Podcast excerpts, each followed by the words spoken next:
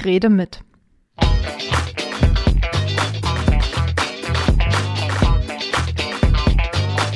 Der Podcast aus dem Bezirksamt Tempelhof-Schöneberg.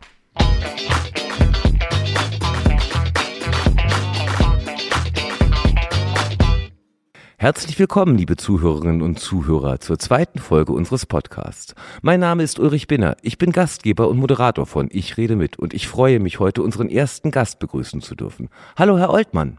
Ja, schönen guten Tag, Herr Binner. Herr Oltmann ist seit der Wahl im September 2021 Bürgermeister von Tempelhof-Schöneberg. Ich kenne ihn aber schon länger, da er vorher Stadtrat für Stadtentwicklung und Bauen war und ich in seiner Abteilung tätig bin. Wir sitzen heute im Rathaus Schöneberg. Herr Oltmann, haben Sie ein paar Infos für unsere Zuhörenden über das Rathaus Schöneberg? Ja, das Rathaus Schöneberg ist das Symbol für die Westberliner Geschichte. Es wurde zwischen 1911 und 1914 gebaut. Die erste Stadtversammlung hat auch 1911 stattgefunden. Man muss sich vorstellen, dass damals Schöneberg unheimlich schnell am Wachsen war. Erst war es ein Dorf, dann ist es zu einer Kleinstadt herangewachsen und die soziale Infrastruktur, im Prinzip so wie heute auch, musste damit mithalten und mitwachsen. Rudolf Wilde, der erste Bürgermeister von Schöneberg, hat dann das Rathaus Schöneberg in Auftrag gegeben und ist leider am 1. November 1910 plötzlich verstorben, so dass er die Errichtung des Rathauses gar nicht mehr selber mitbekommen hat. Sein Nachfolger war Alexander Dominikus, der zweite Bürgermeister von Schöneberg. Er wiederum hatte großen Respekt vor der Arbeit von Rudolf Wilde. Alle kennen ja auch die Dominikusstraße, die vom S-Bahnhof Schöneberg zum Rathaus Schöneberg führt. Alexander Dominikus hat also vor lauter Respekt vor der Arbeit von Rudolf Wilde danach gehandelt und die Grundsteinlegung des Rathauses Schönebergs auf seinen Geburtstag gelegt. Rudolf Wilde wurde geboren am 26. Mai 1857. Mit dem Datum verbindet sie aber auch was mit dem 26. Mai. Wollen wir es verraten? Das kann man so sagen, das ist nämlich auch mein Geburtstag. Jetzt sitzen Sie ja hier im Rathaus Schöneberg in diesem historischen Büro des Bürgermeisters, der Bürgermeisterin. Erzählen Sie mal ein bisschen was über Ihr Büro. Das ist ja ein ganz, ganz spannender Ort mit auch viel Geschichte. Das stimmt. Also Sie müssen sich vorstellen, das ist ein holzvertäfelter Raum. Äh, in diesem Raum steht eine Büste von Willy Brandt. Es hängt ein Bild an der Wand von Ernst Reuter. Es hängt aber auch ein Bild an der Wand von Alexander Dominikus. Und die Menschen kommen ganz gerne mal rein, äh, blinzeln durch die Tür und wollen einfach ein Stück weit Westberliner Geschichte nachempfinden und nacherleben, so ein bisschen in der Vorstellung ihrer eigenen Gedankenwelt nachvollziehen, wo ist John F. Kennedy aufgelaufen, abgelaufen, um seine Worte Ich bin ein Berliner einzuüben und einzustudieren. Und natürlich, wenn man die Büste von Willy Brandt sieht und sich vorstellt, dass er hier gearbeitet hat, Richard von Weizsäcker hat da ebenfalls an dem Platz gesessen, dann weiß man eben schon um die Tradition und diese historische Bedeutung. Ernst Reuter ist ebenfalls nochmal als Ikone zu erwähnen. Schaut auf diese Stadt. All diese wahnsinnig wichtigen Reden und die wichtigen Momente der Westberliner Geschichte fallen einem dann wieder ein und es läuft so ein kleines Kino in einem ab. Ja, ich spüre das auch jedes Mal, wenn ich diesen ehrfürchtigen Raum betrete. Man wird ein Stück Teil der Geschichte. Nun sind wir ja heute gar nicht in Ihrem Büro, sondern wo sind wir denn heute? Wir sind hier in der Verwaltungsbücherei und die Verwaltungsbücherei ist einer der traditionsreichen Räume des Rathauses Schöneberg. Das Rathaus Schöneberg steht ja insgesamt auch unter Denkmalschutz und wenn man sich die Verwaltungsbücherei ansieht, dann wird man schnell gewahr, dass diese Räumlichkeiten richtigerweise unter Denkmalschutz stehen. Man muss sich vorstellen, wir haben hier eine Galerie, alles ist in Holz gefasst. Es führt eine Treppe auch zur Galerie hoch und es macht schon insgesamt einen sehr ehrfürchtigen Eindruck.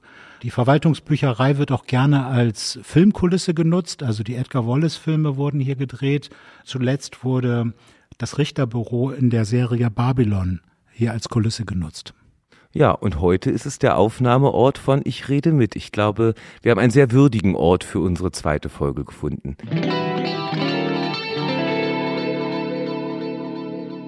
Herr Oltmann, aus Berlin oder zugezogen? Zugezogen. Innerhalb oder außerhalb des S-Bahn-Rings? Innerhalb. Kaffee oder Tee? Ganz klar Kaffee. Fußball oder Autorennen? Fußball. Poker oder Politik? Politik? Wirtschaft oder Wissenschaft? Wirtschaft. Notizbuch oder Smartphone? Das ist schwer. Ich nutze beides. Erhalten oder neu gestalten? Neu gestalten. Angestellt oder verbeamtet? Ich bin jetzt verbeamtet auf Zeit, muss aber sagen, eigentlich finde ich beides attraktiv. Hat so beides seine Vorteile.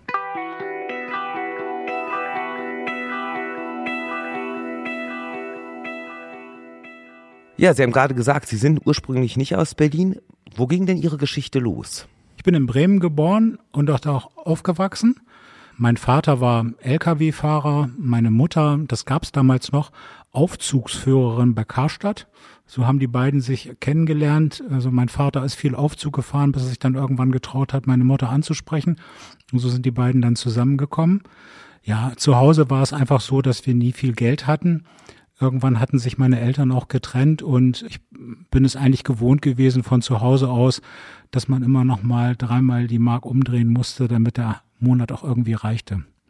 Ich habe dann irgendwann nach der Schule, nach dem Realabschluss meine Ausbildung gemacht zum Bürokaufmann bei Hapag-Lloyd Reisebüro. Bin da dann auch weiter eingestiegen als Sachbearbeiter in den Verwaltungsdiensten Einkauf und irgendwann lernte ich meine erste Freundin kennen und kam auf den Geschmack, doch es nochmal zu probieren, mein Fachabitur nachzuholen. Hab dann das Fachabitur in Abendteilzeitform gemacht. Das heißt, ich habe dann den Job gewechselt, bin Nachtportier geworden im Überseehotel in Bremen, habe also nachts gearbeitet und abends bin ich zur Schule gegangen. Das heißt, ich habe am Tage geschlafen. Kann mich noch sehr gut daran erinnern, dass meine Mutter immer versucht hat, mich am Tage zu erreichen und ich ihr dann irgendwann versucht habe zu erklären, dass der Tagesablauf bei mir ein wenig anders aussieht als bei ihr, haben wir dann auch irgendwann hingekriegt. Ich habe mir dann schlicht einen Anrufbeantworter gekauft. Ja, nach dem Fachabitur hat es mich nach Hamburg verschlagen. Ich habe mich ein bisschen umgesehen, welche Hochschulen für mich möglicherweise in Frage kommen. Und die Hochschule für Wirtschaft und Politik in Hamburg hat mich sehr angesprochen. Dort in der Hochschule für Wirtschaft und Politik war es so gewesen, dass 40 Prozent aller Plätze für Leute vorgehalten worden sind, die direkt von der Schule kamen. 60 Prozent der Leute kamen mit Berufserfahrung zu der Schule. Die mussten also gar kein Fachabitur mitbringen, sondern dort reichte eine fünfjährige Arbeitszeit nachzuweisen.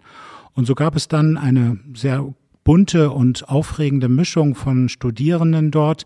Wir hatten damals auch Wohnungsnot. Ähm, das heißt, ich habe in Bremen äh, weiterhin gewohnt und bin also jeden Tag mit dem Zug dann nach Hamburg gefahren und traf dann unter den Studierenden viele, die von außerhalb zur Hochschule gefahren sind. Wir haben uns dann zusammengetan und haben uns dann mit Kassettenrekordern bewaffnet, so dass bei ausgefallenen Stunden wir Kassetten ausgetauscht haben und uns so auf dem Laufenden gehalten haben, den, den Skripten, die wir sowieso ausgetauscht haben.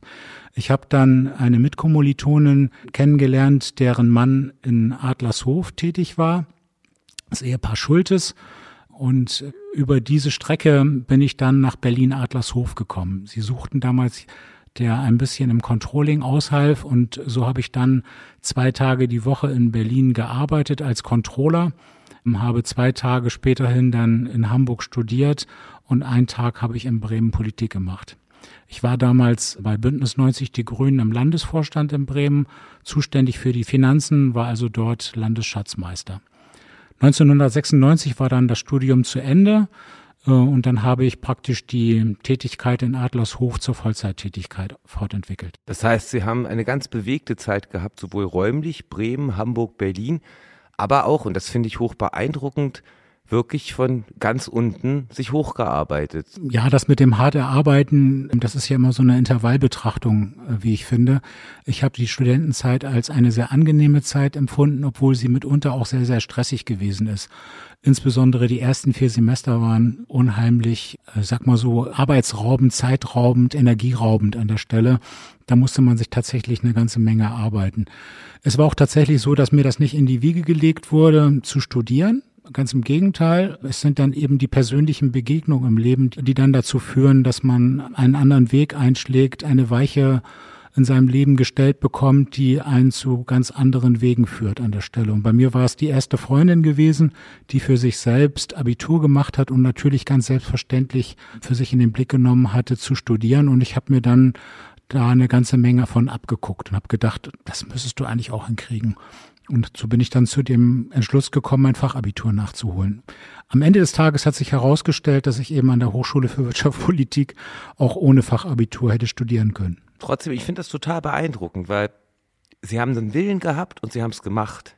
Und das finde ich, das muss man auch betonen. Daran kann man sich als Vorbild festhalten. Aber Sie haben das jetzt eben gesagt, Wohnungsnot war damals ein Thema, das hat Sie bewegt. Das ist ja auch heute für viele Studierenden ein großes Problem in Berlin.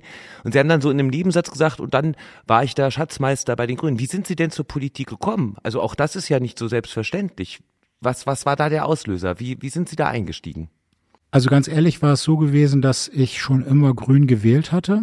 1984 bei der Europawahl zum ersten Mal, der NATO-Doppelbeschluss hatte mich eigentlich dazu den Grünen geführt und später mit der Studierendenzeit hatte ich das Gefühl, jetzt hast du die Zeit dafür, etwas tiefer einsteigen zu können und habe dann einfach meine Mitgliedschaft bei den Grünen beantragt und wie das so damals war, man hat, wenn man aktiv wurde bei den Grünen, dann auch sehr schnell den Weg gefunden zu Funktionen und Tätigkeiten. Ich war dann relativ schnell Mitglied im Kreisvorstand Bremen Ost, späterhin dann Basisvertreter im Bundesfinanzrat der Landesgrünen in Bremen und dann habe ich den Job getauscht mit dem damaligen Landesschatzmeister. Das heißt, er wurde Basisvertreter im Bundesfinanzrat und ich wurde Landesschatzmeister im Landesvorstand von den Grünen in Bremen.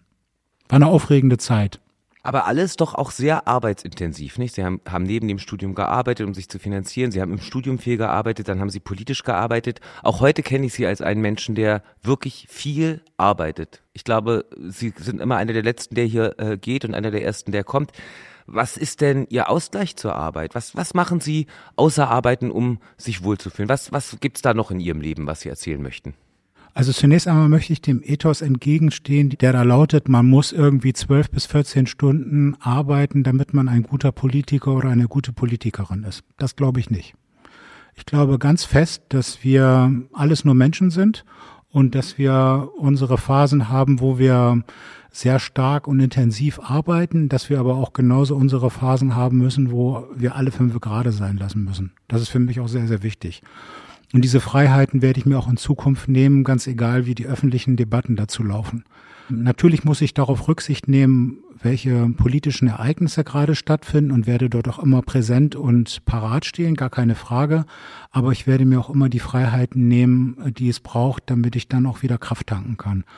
Und ich habe für mich selbst entschlossen, dass ich zweimal die Woche laufe. Das mache ich dann immer am Sonntag und am Donnerstag. Und im Grunde genommen ist das eben auch ein wichtiger Ausgleich für mich und im Grunde genommen auch sowas wie so eine lebenszeitverlängernde Maßnahme. Sie haben ja vorhin gesagt, als ich gefragt habe, Autorennen oder Fußball, Fußball, ist das auch so ein Ausgleich für Sie, der Fußball? Ja, Fußball auf jeden Fall. Ich ärgere mich ein bisschen über mein Alter. Ich würde am liebsten selber noch gerne Fußball spielen. Vielleicht würde es mir auch tatsächlich gelingen, so ein paar Minuten mitzuhalten, aber dann würde ich wahrscheinlich schon relativ schnell schlapp machen. Nein, Fußball ist meine große Leidenschaft. Ich bin lebenslanges Mitglied bei Werder Bremen. Das sind eben die Wurzeln, die ich hatte. Mein Vater wohnt auch immer noch in Bremen und wir tauschen uns da regelmäßig aus. Die Grün-Weißen sind ein großer und wichtiger Bestandteil in meinem privaten Leben. Gehen Sie noch ins Stadion? Ja, sehr gerne. Also wenn es irgendwie die Möglichkeit gibt, dann ähm, beantrage ich auch immer Karten für das Weserstadion und gehe auch gerne dorthin.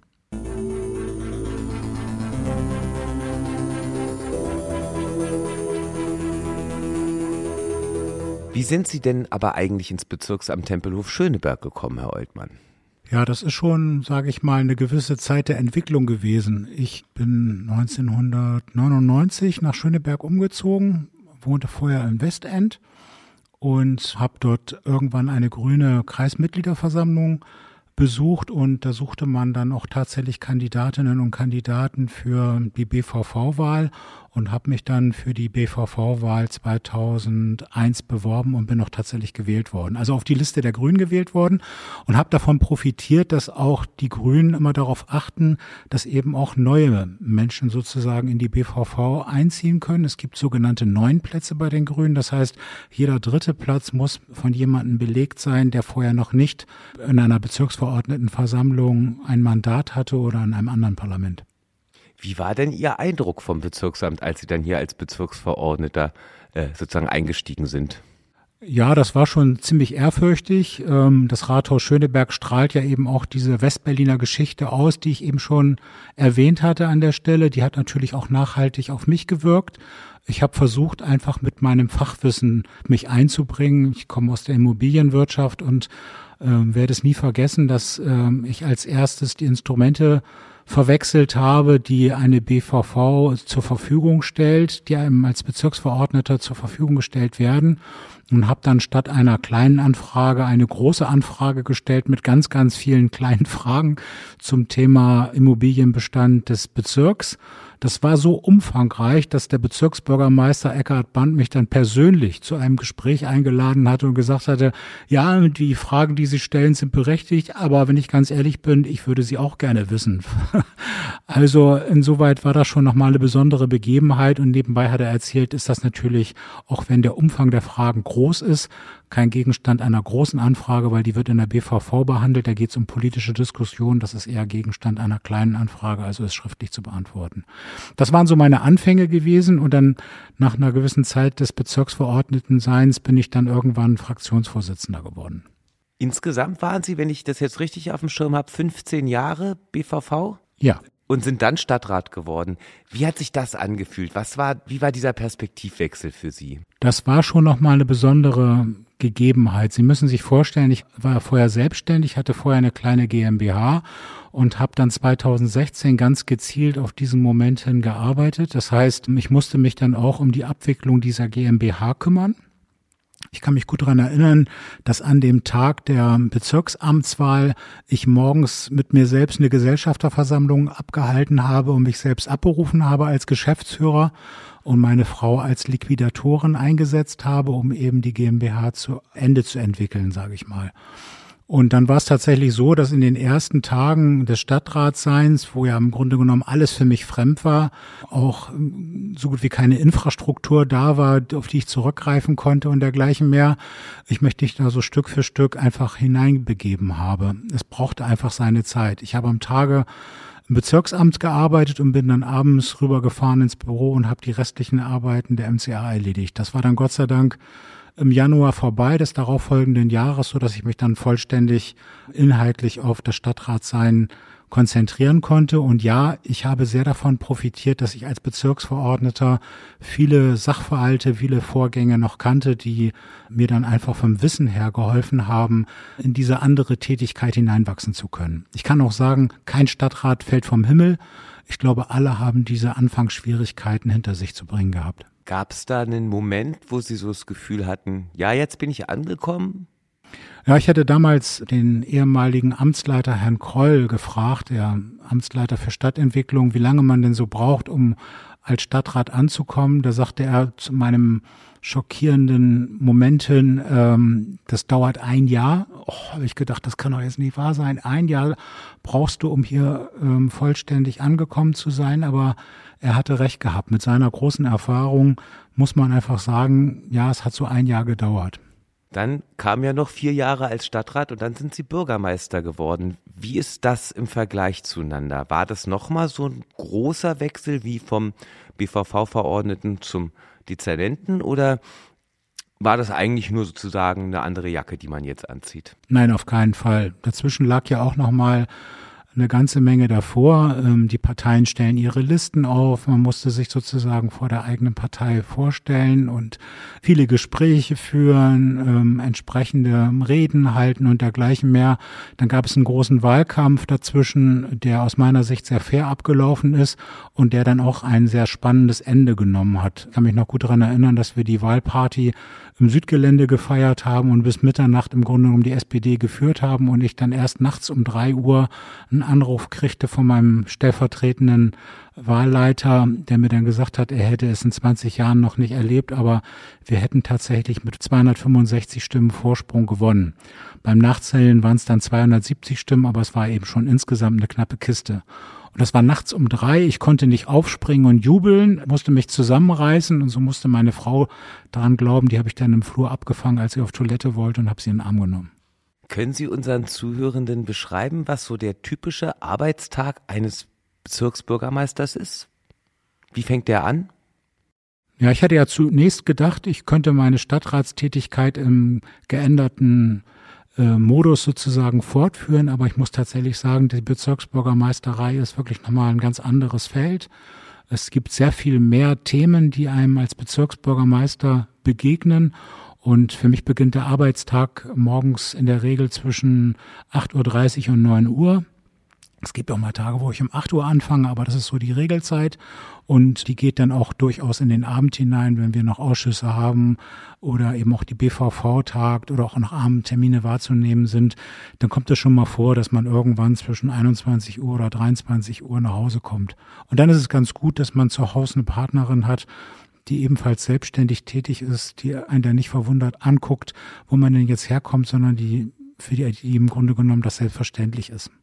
Das hilft mir sehr, sage ich mal, diesen Austausch mit ihr zu haben und diesen Background zu haben, damit klarzukommen, dass der Tag eben sehr lang sein kann und dann dementsprechend auch die Ereignisse irgendwo verarbeitet werden können müssen.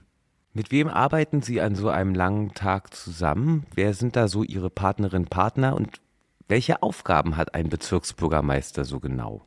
Intensiv arbeite ich natürlich mit meinem Büro zusammen vor allem mit meinem Sekretariat und mit meinem Referenten, da haben wir einen sehr intensiven Austausch, auch immer wieder spontan. Das heißt, es steht irgendein Termin an, das Sekretariat macht mich darauf aufmerksam, dass sie mir die Unterlagen ja schon längst in die Tagesmappe gelegt hatte oder sie ähm, klopfen an, wenn mein Termin zu lange gegangen ist, äh, macht mich darauf aufmerksam, dass ich jetzt zum nächsten muss. Ja, ich gebe offen zu, Pünktlichkeit ist nicht gerade meine Stärke. Und das Sekretariat hilft mir sehr, ähm, dort auf den richtigen Weg durch den Tag zu wandeln. Und die Themen sind äh, sehr, sehr unterschiedlich. Also man hat ein regelrechtes Themenhopping von Termin zu Termin und man ist gut belegt. Arbeitszeit ist da weniger da, die findet dann eher in den Abendstunden statt. Das heißt, Postbearbeitung und dergleichen mehr mache ich dann eher in den Abendstunden. Ja, und äh, von den Feldern her kann man nochmal sagen, zu mir gehört ja die Wirtschaftsförderung hochinteressant, hochspannend. Mich haben auch schon in Adlershof immer begeistert, von Unternehmensprofilen unterschiedlicher Art zu erfahren. Finde das nach wie vor total spannend. Besuche auch gerne Unternehmen und erfahre aus erster Hand, wie deren Nöte sind, was für Profile sie haben, mit welchen Produkten gehen sie um, mit welcher Logistik gehen die um, worauf sind sie angewiesen, welchen Anteil hat Politik an ihrem äh, Unternehmensdasein an der Stelle und was können wir dafür tun, um die Rahmenbedingungen so zu verbessern, dass die Unternehmen wachsen können und sich am Markt behaupten können. Das ist auf jeden Fall ein spannendes Feld. Dann gehört natürlich die Serviceeinheit Finanzen und Personal zu mir, die ja eher nach innen gerichtet ist. Aber ich sag mal so, mit der Haushaltsaufstellung schaffen wir ja erst die Grundlage für unser eigenes Tun und unser eigenes Handeln. Da ist die Serviceeinheit Finanzen und Personal eine sehr, sehr wichtige und sehr tragende Säule des Bezirksamtes insgesamt. Dann gehört zu mir die USBK die Organisationseinheit Sozialraumorientierte Planungskoordination, die sich jetzt kurz Beteiligung und Koordination nennt, was ich sehr gut finde, weil es für die Menschen draußen auch griffiger ist, die für mich eine sehr, sehr wichtige Arbeit leistet, weil sie sind tatsächlich vor Ort unterwegs, versuchen Nachbarschaften zu aktivieren, Projekte zu initiieren und im Grunde genommen ihren Beitrag dafür zu leisten, dass verwaltungsübergreifendes Zusammenarbeiten so organisiert wird, dass die Menschen vor Ort tatsächlich einen Gewinn, einen Profit davon haben. Und dazu gehört natürlich auch der Datenkoordinator, ne, Herr Binner, ähm, der eine wesentliche Grundlage für die Arbeit der USBK und für das Bezirksamt insgesamt liefert. Sie stellen im Grunde genommen die Grundlagen zur Verfügung, damit wir argumentativ draußen in den Gremien und überhaupt ähm, arbeiten können. Jetzt stehen wir ja noch am Anfang dieser Legislatur oder Ihrer ersten Legislatur als Bürgermeister. Was haben Sie für Ziele? Gibt es konkrete Projekte oder gibt es konkrete ähm, ja, Themen, wo Sie sagen, das möchte ich in meiner ersten Legislatur als Bezirksbürgermeister angehen, das möchte ich verändern? Wo soll ich anfangen, wo soll ich aufhören? Zu mir gehören ja auch die Beauftragten.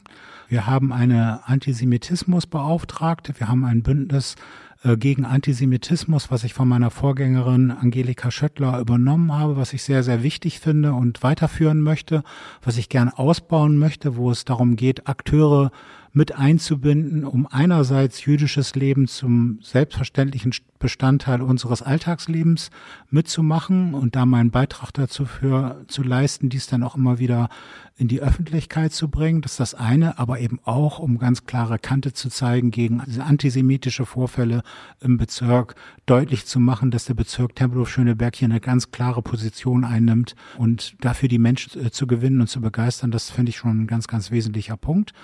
Dann gibt es viele Projekte, die wir im Weiteren auf den Weg bringen wollen, wie zum Beispiel die Frage der Gleichstellung. Nach wie vor haben wir es ja so, dass wir es immer noch mit einem großen Gefälle zu tun haben in der Bezahlung zwischen Männern und Frauen. Der sogenannte Equal Pay Day macht das ja nochmal deutlich, wo im Grunde genommen bis zum 8. März, wenn ich das richtig im Kopf habe, die Frauen umsonst arbeiten und erst ab dem Tag dann rein rechnerisch im Jahr Frauen und Männer gleich bezahlt werden. Hier wieder Öffentlichkeit herzustellen, zu sensibilisieren sensibilisieren und deutlich zu machen, dass auch die Männer ihren Beitrag dafür leisten müssen, dass wir in der Gleichstellung vorangehen. Das finde ich ebenfalls nochmal sehr wichtig. Und so lässt sich das im Grunde genommen durchziehen und vorziehen. Wir haben in der Wirtschaftsförderung wirklich ganz viele große Projekte, die fortgesetzt werden müssen, die Grundlagen liefern, damit Unternehmen bei uns wachsen können und besser arbeiten können. Also ich nenne nur das Wirtschaftsverkehrskonzept, was im Grunde genommen dann ihren Endpunkt findet mit der letzten Meile, wo ganz viele Projekte auf den Weg gebracht werden, wie zum Beispiel ein Microhub, äh, den wir ausbauen wollen. Ähm, da geht es darum, dass Waren angeliefert werden an einem bestimmten Punkt, wie zum Beispiel am Tempelhofer Damm und das dann auf der letzten Meile mit Elektro-Lastenfahrrädern ausgeliefert wird. Das ist auch ein Beitrag für den Klimaschutz und auch eine, ein Beitrag zur Entzerrung der Wirtschaftsverkehre. Jetzt blicken wir nochmal weiter. Wie geht's weiter für Sie? Was wünschen Sie sich für Ihre berufliche, persönliche Zukunft? weitere Legislaturen hier im Bezirk oder spüren Sie auch so ja, das Interesse in Richtung Land, Bund? Was wären da so Ihre Wünsche? Also immer dann, wenn ich Berührungspunkte hatte mit dem Land, dann war es eigentlich immer so, dass ich mich dann dort für den Bezirk entschieden habe. Möchte da jetzt nicht auf einzelne Angebote eingehen, aber ja, Tempelhof Schöneberg ist schon mein Zuhause und ich möchte gerne auch ähm, sozusagen, wo ich mich mit dem Bezirk selbst identifiziere, in dem Bezirk ja auch selber wohne, da äh, möglichst viel voranbringen. Die soziale Infrastruktur ist für mich ganz, ganz wichtig. Ähm, Menschen mit niedrigen Einkommen sollen die Gelegenheit haben, möglichst viel am gesellschaftlichen Leben selbstverständlich teilnehmen zu können. Menschen mit Handicaps, sei es gesundheitlicher Natur oder anderer, sollen die Gelegenheit haben, ihre Handicaps äh, gar nicht wahrzunehmen, sondern die Möglichkeit haben, ganz normal alle möglichen Angebote auch tatsächlich wahrnehmen zu können. Das heißt, Stichwort Barrierefreiheit ist auch ein großes Anliegen, das ich möglichst weit umgesetzt wissen will. Sie sehen, das Feld ist ziemlich groß und breit, was da zur Verfügung steht, wo man sich als Bezirksbürgermeister austoben kann. Und ich glaube, dass man auch die Stimme erheben kann im Rat der Bürgermeister, um auf das eine oder andere tatsächlich aufmerksam zu machen. Wichtiges Anliegen wird natürlich auch sein, den Klimaschutz voranzubringen. Bin sehr, sehr froh, dass wir zum 1. Januar 2023 die Solarpflicht haben, so dass man nicht mehr Bauherren dahin beraten muss, auf den Dächern Solarenergie unterzubringen. Und mit dem Klimaschutzbeauftragten im Gepäck werden wir es schaffen, große Projekte voranzubringen, so dass sich möglichst viele Unternehmen daran beteiligen können, die Energiewende auch in Tempelhof Schöneberg ankommen zu lassen. Das heißt, nach einem doch bewegten Leben von Bremen über Hamburg nach Berlin, Sie sind angekommen an dem Platz, wo Sie sich gut fühlen und wo Sie Ihre Aufgabe gefunden haben. Tempelhof Schöneberg ist so unglaublich vielfältig wie Berlin selbst muss man einfach so sagen. Tempelhof Schöneberg kann man deswegen auch nur sozusagen an sein Herz geschlossen haben. Und ich finde schon, dass das mein Zuhause ist, ähm, was für die nächsten Jahre auch mein Zuhause bleiben wird.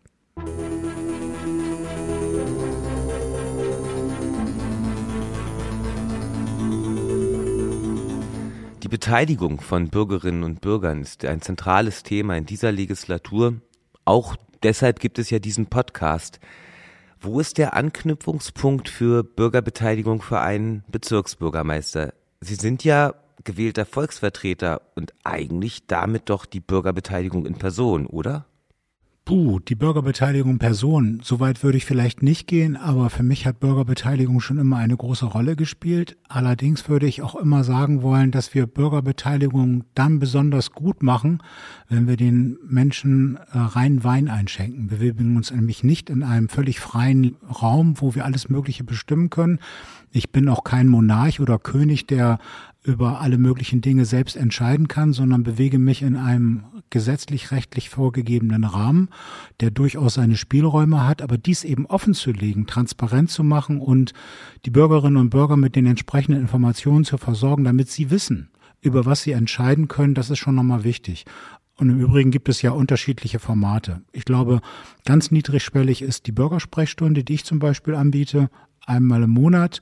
Da können die Bürgerinnen und Bürger ganz persönlich das Gespräch mit mir aufsuchen, können einen Termin mit dem Sekretariat verabreden und dann mache ich so drei bis vier Termine an einem Stück die laufen dann immer so ab, dass sich die Bürgerin und ich mich selbst einmal kurz vorstelle, damit man weiß, mit wem man es zu tun hat. Und dann geht's gleich direkt in das Anliegen selbst rein und ich schaue, was man aus den Anliegen der Bürgerinnen und Bürgern dann im Bezirksamt tatsächlich bewegen kann und machen kann. Und das mache ich so immer so einen halben Stunden Rhythmus, immer so 15 Minuten Pause, das ist so ein ganz niedrigschwelliges Angebot. Und dann haben wir, glaube ich, im Bezirksamt ganz viele Formate schon entwickelt, wie zum Beispiel Word Café. Wir haben Informationsveranstaltungen durchgeführt. Angelika Schöttler, meine Vorgängerin, hat in der letzten Wahlperiode mit Bürgerinnenräten gearbeitet. Das sind alles Formate, die zur Bürgerbeteiligung dazugehören. Die sollen auch alle zum Einsatz kommen. Wichtig ist immer nur, dass wir als Bezirksamt den konkreten Rahmen benennen, in dem das Ganze stattfindet. Wenn wir über Beteiligung sprechen, können wir uns ja auch mal fragen, was ist gelingende Beteiligung? Was ist da Ihre Perspektive? Wann ist eine Bürgerbeteiligung gelungen und auf welche Bereiche? Sie haben ja schon gesagt, wir leben nicht in einem luftleeren Raum. Es kann nicht alles auf dem, auf dem Spieltisch verhandelt werden. Wie sieht gelungene Beteiligung aus und auf welche Bereiche kann sie sich eigentlich beziehen? Das Erwartungsmanagement ist da ganz wichtig. Also die Bürgerinnen und Bürger müssen tatsächlich wissen, in welchem Rahmen können sie Einfluss nehmen. Das ist sehr wichtig. Und wir als Bezirksamt müssen wissen, welche Erwartungen haben eigentlich die Bürgerinnen und Bürger, äh, wenn sie von Beteiligung sprechen. Also, ich mache ein Beispiel, wenn die Vorstellung ist, dass ein bestimmtes Bauvorhaben zur Disposition gestellt werden kann, dann ist erstmal wichtig zu wissen, gibt es Baurecht oder gibt es keins. Das kann Straßenbau genauso sein wie ein Bau eines Hauses an der Stelle. Aber dieser rechtliche Rahmen zu vermitteln und tatsächlich nochmal zu schauen, wo stehen wir jetzt gerade, was ist tatsächlich noch zu beeinflussen, welche möglichen Rahmenbedingungen sind sonst noch zu beachten, dies transparent zu machen und klar zu machen, das ist der Rahmen, in dem das Ganze sich abspielt. Das ist von überragender Wichtigkeit, um zu einem Gelingen von Bürgerbeteiligung beizutragen. Und dann, wenn wir uns auf den Weg gemacht haben, dann ist der offene Dialog sehr wichtig. Also wir von der Verwaltung müssen einfach die Geduld aufbringen, die Beweggründe der Bürgerinnen und Bürger zu verstehen, auch wenn sie vielleicht aus Blickwinkeln und Perspektiven geschehen, die eben nicht den rechtlichen Rahmen wiedergeben, sondern ganz persönlich und subjektiv sind. Aber die Menschen dort abzuholen, wo sie sind, das scheint mir ebenfalls ein wichtiges Motiv, eine wichtige Säule zu sein, damit Bürgerbeteiligung gelingen kann. Wenn wir dann ausgelotet haben, welche Spielräume tatsächlich bestehen, die Bürgerinnen und Bürger sich tatsächlich in diesem Rahmen dann noch eingebracht haben, dann wäre schon nochmal wichtig, dass wir die Anliegen der Bürgerinnen und Bürger dazu verwenden, um sie für unser eigenes Handeln dann zur Maxime zu machen. Nun wird ja oft aus der Bürgerschaft dieser Wunsch an die Politik und auch an die Verwaltung getragen, ihr müsst uns mehr beteiligen, ist auch eine nachvollziehbare Forderung. Was wünscht sich denn aber ein Bürgermeister von seinen Bürgerinnen in diesem Themengebiet? Was, was wünschen Sie sich von den Menschen, die sich beteiligen wollen? Also zunächst einmal muss man feststellen, dass in Tempelhof Schöneberg es schon eine ziemlich breite Beteiligungsszenerie gibt. Es gibt unglaublich viel ehrenamtliches Engagement. Das haben wir nicht nur in der Ukraine-Krise, in diesem Überfallskriegssituation gemerkt, wo die Leute einfach mal ähm, Hilfe leisten wollen, wo sie spontan bereit sind zu spenden, wo sie ihre Zeit aufopfern wollen, um den Menschen, die in Not sind, auch tatsächlich Hilfe angedeihen zu lassen. Das ist von ganz außerordentlicher Wichtigkeit und Großartigkeit für Tempelhof Schöneberg. Und dann gibt es eben auch Leute, die relativ, ich sag mal, intensiv und auf der langen Strecke gesehen bereit sind, sich zu engagieren. Und die müssen auch nicht immer die gleiche Meinung vertreten wie wir. Es ist wichtig, dass wir in einem offenen Dialog treten. Und da würde ich mir einfach wünschen, dass die Themen gesetzt würden, damit wir uns im Diskurs zu besseren Lösungen bewegen können. Stellen wir uns noch mal vor, wir hätten jetzt 2027. Beschreiben Sie doch mal, was möchten Sie bis dahin geschafft haben? Wir wissen, dass wir die Krisen der Zeit auch in den nächsten Jahren erleben werden. Da ist die Wohnungsmarktkrise, da ist die Klimakrise von überragender Wichtigkeit und Bedeutung. Ich hoffe sehr, dass die kriegerische Auseinandersetzung, dieser Überfallskrieg auf die Ukraine sein Ende genommen hat, so dass wir uns auf den Weg begeben können, die Menschen, die zu uns gekommen sind, ein Teil unserer Gesellschaft werden zu lassen.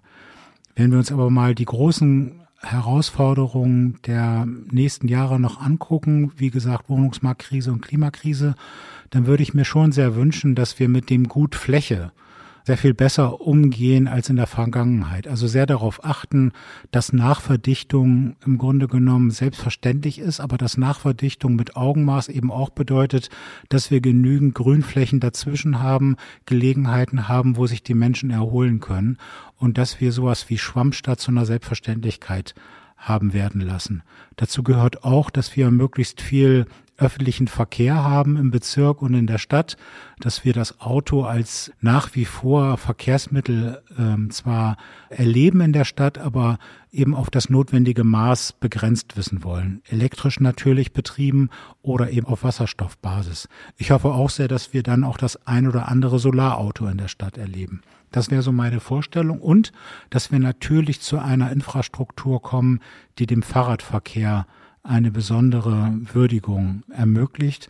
Ich habe heute immer noch das Gefühl, dass wir bei dem Fahrradverkehr noch eine ganze Menge nachlegen können. Das geht nicht nur um die Wege, sondern auch um so die ein oder andere Komfortstellung. Es ist nach wie vor selbstverständlich, dass man ein Auto in die Tiefgarage fährt, aber mit dem Fahrrad, mit dem Fahrradbügel zufrieden sein sollte. Ich finde, da können wir noch mal deutlich besser werden. Ich hoffe sehr, dass wir infrastrukturell dort sehr viel weiter vorangekommen sind, dass wir auch im Bildungsbereich sehr viel weiter vorangekommen sind, dass die Schulbauoffensive dazu geführt hat, dass wir Schulplatzerweiterungen erlebt haben, dass sich Schulen vergrößert haben, dass die ein oder andere Baumaßnahme erfolgreich zu Ende gebracht werden konnte, wie zum Beispiel der Neubau der Gustav Heinemann Oberschule oder die Sanierung der Luise Henriette Schule dass wir aber auch im Bibliothekswesen ähm, mit der Bezirkszentralbibliothek am Tempelhofer Damm, dann in dem neuen Bildungskulturcampus an der neuen Mitte Tempelhof das Highlight schlechthin auf den Weg gebracht haben. Das würde ich mir sehr wünschen.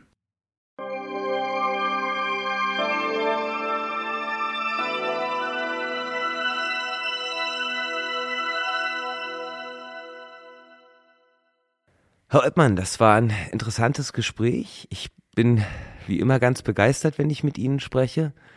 Ich freue mich auf die kommenden Jahre auch als Mitarbeiter in Ihrem Bezirksamt. Jetzt zum Abschluss unserer Folge. Hören Sie selber eigentlich auch Podcasts? Ja, da komme ich ähm, heute weniger dazu als früher, aber wenn ich Podcasts höre, dann höre ich Deutschlandfunk äh, diese Hintergrundgespräche immer ganz gerne oder eben lausche dem Ehepaar Quaschnick bei dem Thema Energiewende gerne zu. Bei was für Gelegenheiten hören Sie Podcasts? Also ich höre die immer gern beim Kochen. Ich auch. Manchmal ähm, auch beim Joggen, aber in der Regel dann beim Kochen. Oder beim Wäsche zusammenlegen. Mm, auch, auch ein schönes Thema, Wäsche zusammenlegen. Vielleicht mache ich darüber auch mal irgendwann einen privaten Podcast. Ähm, was Hat so meditativen Charakter. ja, der Weg ist das Ziel. Ähm, was geben Sie, ich rede mit mit auf den Weg? Wir sind ja noch ganz jung als Podcast. Ich finde das total spannend, dass wir den Versuch unternehmen, ein bisschen den Vorhang beiseite zu schieben und das Bezirksamtsleben ein bisschen transparenter zu machen, äh, den Menschen die Gelegenheit zu geben, herauszufinden, was sind eigentlich die Menschen hinter dem Schalter, ähm, was bewegt sie eigentlich selber und wie vielfältig ist eigentlich so ein Bezirksamt. Und an der Stelle weiterzumachen, zu gucken, was haben wir für spannende Aufgaben, welch unglaubliches Angebot halt eigentlich so ein Bezirksamt vor und die Menschen ein bisschen zu präsentieren, in ihren Profilen deutlich zu machen, das finde ich total klasse. Machen Sie an der Stelle so weiter. Ich werde mein Bestes geben und ich hoffe, dass wir viele weitere so spannende Gäste bekommen wie Sie, die auch so offen und aus dem Herz heraus von sich Informationen preisgeben. Vielen Dank dafür. Vielen Dank Ihnen, liebe Zuhörende, dass Sie uns Ihre Zeit geschenkt haben. Und hören Sie doch wieder rein, wenn es heißt, ich rede mit. Ich rede mit. Der Podcast aus dem Bezirksamt Tempelhof-Schöneberg ist eine Produktion der Stelle für Koordination und Beteiligung. Idee, Planung und Umsetzung Ulrich Binner.